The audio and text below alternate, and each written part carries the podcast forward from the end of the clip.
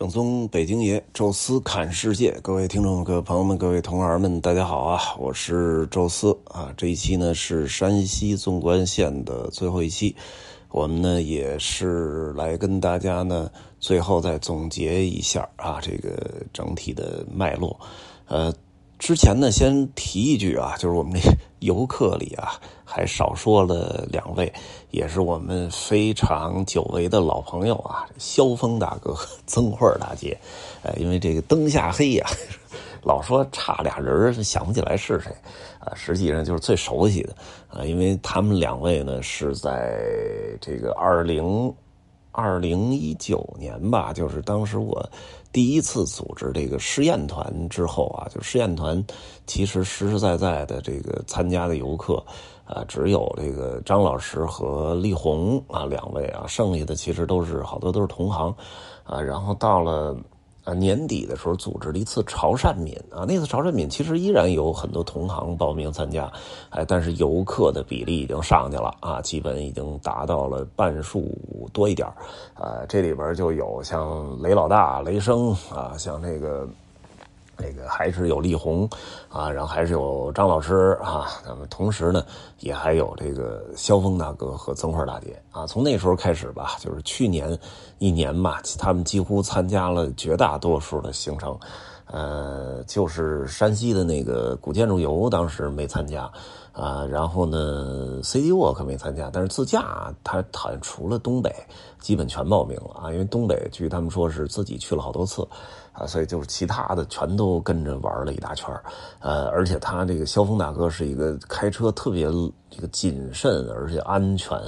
啊，通行率特别好的啊。我们在丙察察的时候，几乎所有车都爆胎了啊，人家那车是从头开到尾，特别的稳定啊，所以这一点来讲，确实是特别值得信赖的老司机啊。所以在自驾的时候，把他安排到一个车里边啊，有时候都没有配副司机的情况下啊，这个呃，都让人。特别感觉到放心，呃，所以呢，这个他们这次报了一个这个团队，我觉得也挺有意思啊。他们也说想去尝试一下不同的团组啊，因为今年可能带孙子了，没那么多时间了啊。然后说自驾呢，有机会能参加还是要参加啊。但是呢，呃，这个团队有老说挺好挺好的，说我们也听你那么多期的音频了，也正经的在车里边听听你的讲解，哎，这个就跟着走了一圈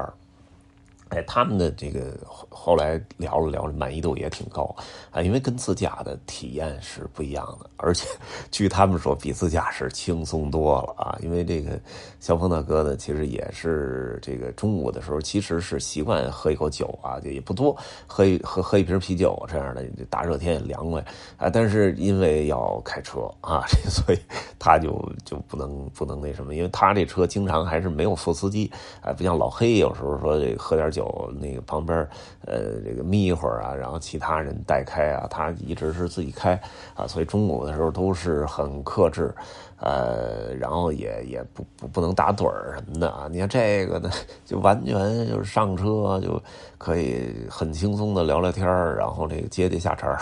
啊，完了同时呢，这个中午的时候喝瓶啤酒，然后下午的时候伴随着我们的讲解就开始轻松的入睡。还是感觉上比那个自驾游要轻松的多啊！到哪儿呢？看看文化景点哎，这个就是他们啊，体验感其实也挺不错的。呃，确实啊，这个体验感确实比那个自驾，呃，从满意度的来讲是要好一些啊。自驾其实就是另外一种玩法了，这个咱们就不多说了。也感谢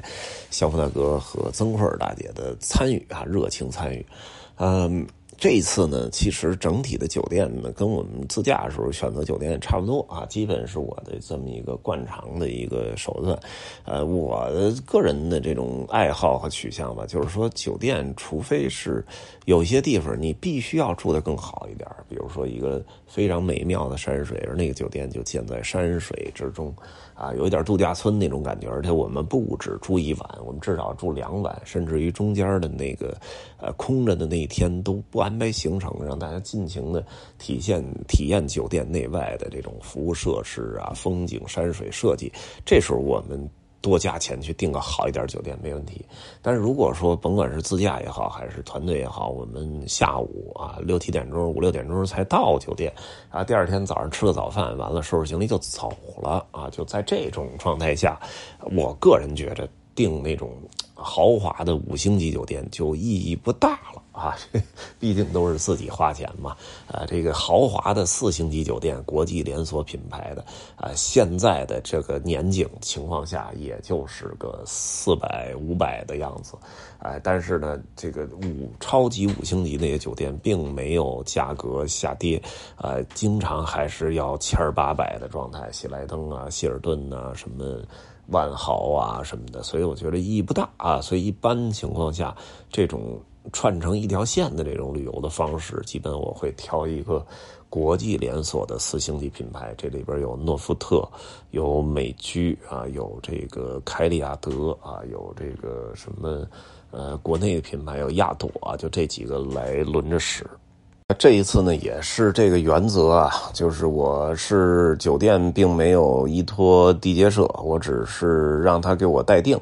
呃，他们应该也都有合同啊。他们当然地接社通常建议的都是这个他们拿的价格更有优势的啊那些酒店，但是有些可能还能接受，有些就不行了啊。所以，呃，我就干脆全都甩开，我们忽略掉这个这个价格上的那一点这个差异啊，完全按照我的这个这个爱好和这个这个想法来定啊。比如大同吧。大同我选的就是凯利亚德啊，这好像大同还有比这个更高端一点的酒店，但是没必要啊。那个凯里亚德，然后我还专门挑了一个在这个西环路上的，就是去这个云冈石窟啊，包括呃那个叫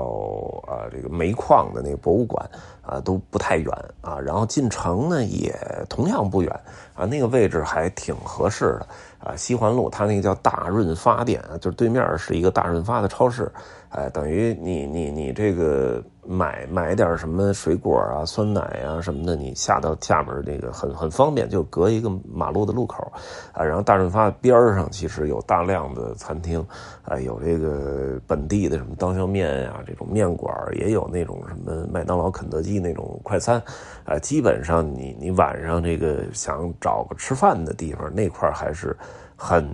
合适的。凯里亚德呢？咱们之前在其他的这个旅游的音频里也聊到过啊，它其实是属于卢浮酒店集团的，后来是被中国的哪个酒店锦江吧，还是哪个酒店把它中国的这个经销权给买下来了？所以凯里亚德呢，在其他的国家基本是一个三星高一点的那种状态，结果到中新中中国之后重新建的这个品牌就变成了四星高一点，基本上跟诺福特的感觉差不多。呃，然后然后整体的酒店的设施都比较新啊，基本都是三年之内的建成的酒店，啊，所以这个感觉上还是不错啊。这这家也是啊，就是很新的酒店，大堂啊，包括里边还有这个免费的健身房，呃，说一切都还是挺不错的啊。所以在那儿呢，我们是住了两晚啊，大同玩了两天，然后下去。大同结束去哪儿呢？其实是可以一口气儿干到太原的，哎，但是因为我们不是有五台山嘛，当时我就看了看忻州有没有合适住的地儿啊，结果发现了一个市中心的叫 Days Inn，啊，戴斯酒店。啊，这个也是全新州最好的一家酒店了，而且 Days Inn 也算是一个 连锁品牌吧，它也跟凯利亚德有点像啊，在很多国外，尤其美国啊什么的，基本就是一个三星级的酒店，但是到中国又把它这个品牌给拉高了啊，就是有些城市甚至能达到五星级的级别，绝大多数的地方呢也能基本是达到一个标准四星，啊，然后这个也是啊，我们去的时候据说还是全员都给升房型了啊，我。那间房我进去之后五十多平米，还挺宽敞啊，一个高层能看到整个的这个新州市区的样子啊，还是也还是可以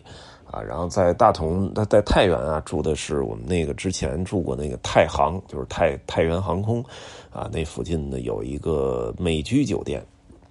也是做了一下比较，因为它的斜对面是一个希尔顿欢朋，希尔顿欢朋跟美居。整体上是一个呃档次的，哎，但是呢，希尔顿欢朋呢是在房间上比美居稍微的好一点哎，但是呢，在早餐上比美居呢又差了。很明显的一块然后我一看两个价格基本是持平，啊，在这种情况下，那我就肯定选美居了啊，因为房间你那边稍微好一点，也没好到什么程度，啊，基本还是一个档次的。然后这个。早餐呢，确实差异化比较大，因为希尔顿欢朋是属于美国酒店连锁集团的，所以早餐其实不是很重视，整体的那个状态跟全季也差不太多。而这美居是法式酒店啊，对早餐还是比较呃有质量保证的，所以还是订的之前的那个。太原的美居酒店，而且呢，这个欢鹏当时我仔细查了一下，它那个下边的网评啊，就是说它后边是一个火车道，哎，就是有的那个房间呢对着后边的这个铁道啊，所以有噪音啊，还是想着就算了，还是改成这个，就是之前住过美居也踏实啊，什么条件、什么情况也都了解，而且那个美居酒店呢，不但也是健身房免费，还有一个免费自助的洗衣房，正好呢，太原是我们的一个中间点。哎，所以很多人呢就纷纷拿着自己这个，呃，穿了好几天的衣服到这儿来咔咔转一下，啊，这个也也是，我听那天晚上还排队了，就是，呃，萧峰大哥什么的都是抱着衣服下来，呃，这是太原的美区啊，太原我们住那是太行路吧还是什么附近，就是太行集团那边上的美居酒店。啊，然后呢是到了这个临汾，这个之前是没住过，因为之前啊啊不是到平遥，平遥去年也是住的这个又见平遥，这个也是整个平遥目前能找到的最好的酒店，也价格确实是在全城来讲算是最贵的一一个一个酒店，呃，它的位置也好啊，但是还是很不幸的，就是我们到这天又正好是周周一。啊，所以那个又见平遥演出没有啊，所以只能是住个酒店，在晚上去平遥市区溜达一圈然后呢，到临汾呢是之前没住过，因为之前从平遥下去就分叉去了长治和晋城啊，但这次呢是一口气直接走下去的啊，所以在这个临汾就是挑了半天，确实临汾这城市呢虽然发展的不错，但是没有什么好酒店，可能也不是一个旅游城市啊，所以就找了半天，最后就找到了一个亚朵。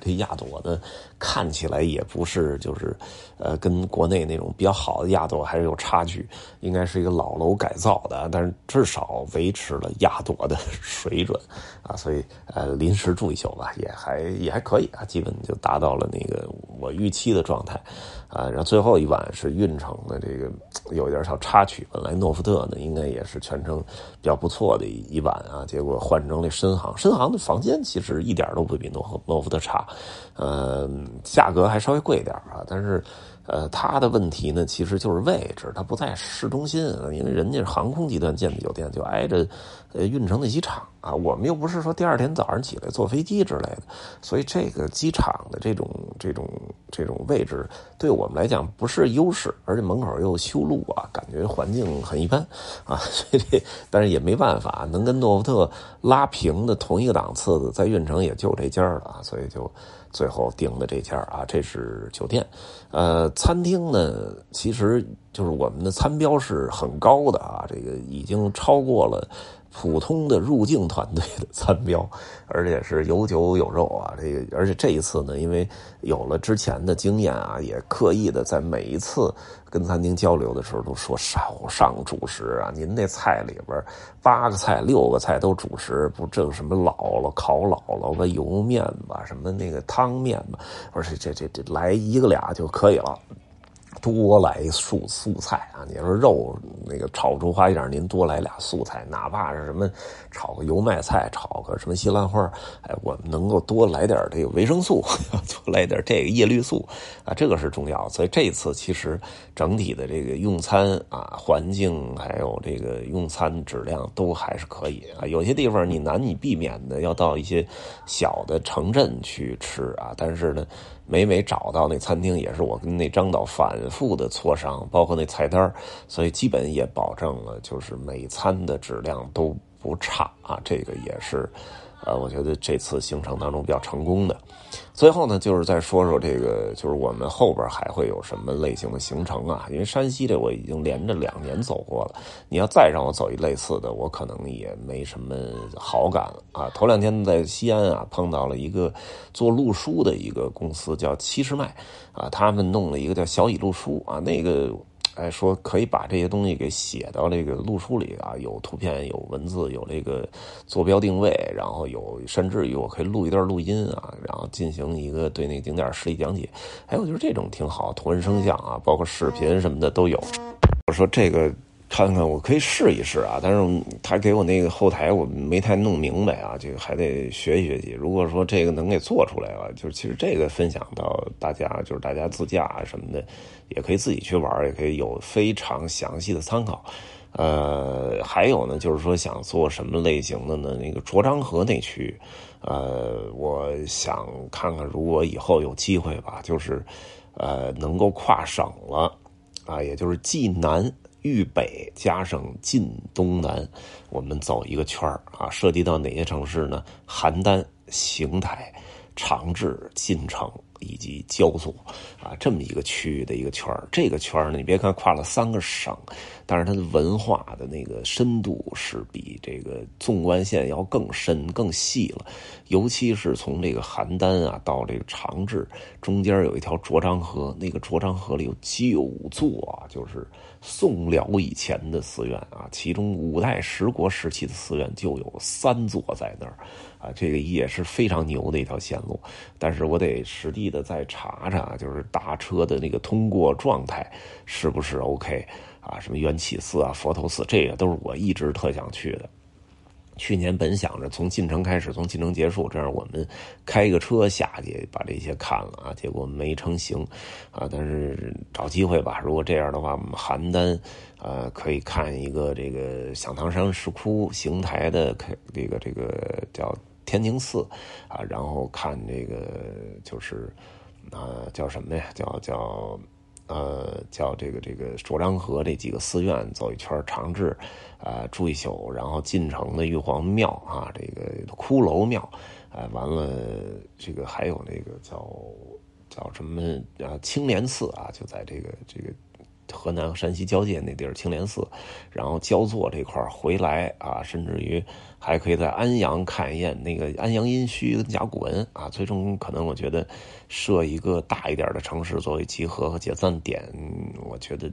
郑州比较合适吧，就到时候，哎，郑州集合，郑州解散，走这么一个圈啊，这个可能是我觉得，呃，未来我比较感兴趣的一条线啊。大家如果有兴趣，也可以留言或者群里边讨论讨论，啊，咱们看看能不能把这条线给做出来，应该也是很有意思的啊。啊，行了，山西纵贯线呢，就跟大家呃总结和展望到这儿啊，有什么想聊的呢？呃，欢迎大家在音频下面多多留言啊，也欢迎大家在听众群多多的讨论交流。呃，微信搜索“宙斯”微信号，这六字汉语拼全拼加入之后，会邀请你进群。也欢迎大家的关注我们在喜马拉雅的另外一个音频节目《宙斯看欧洲》。啊，我们中间呢可能会插几期其他节目啊，然后呢继续啊聊聊我们的后边的这个西安超级深度游。啊，感谢大家收听，咱们下期再见。